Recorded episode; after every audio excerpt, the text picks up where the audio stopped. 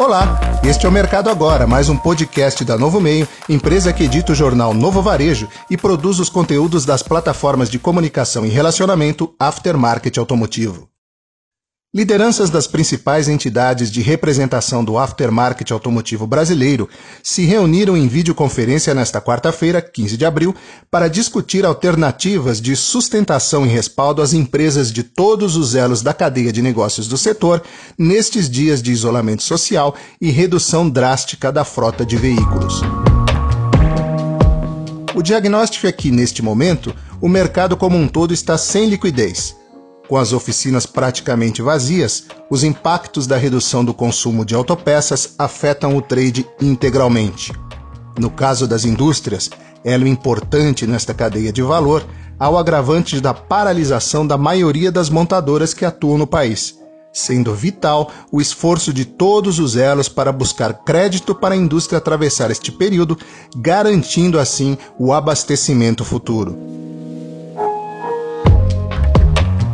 Participantes do encontro destacaram que o momento, mais do que nunca, é de buscar a união, não apenas entre os segmentos do mercado, mas também dentro de cada um destes segmentos.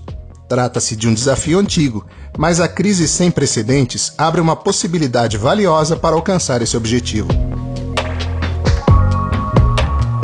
Ao longo da reunião, várias sugestões foram debatidas, mas, para que as ações fossem mais efetivas, o foco foi direcionado a algumas ações emergenciais.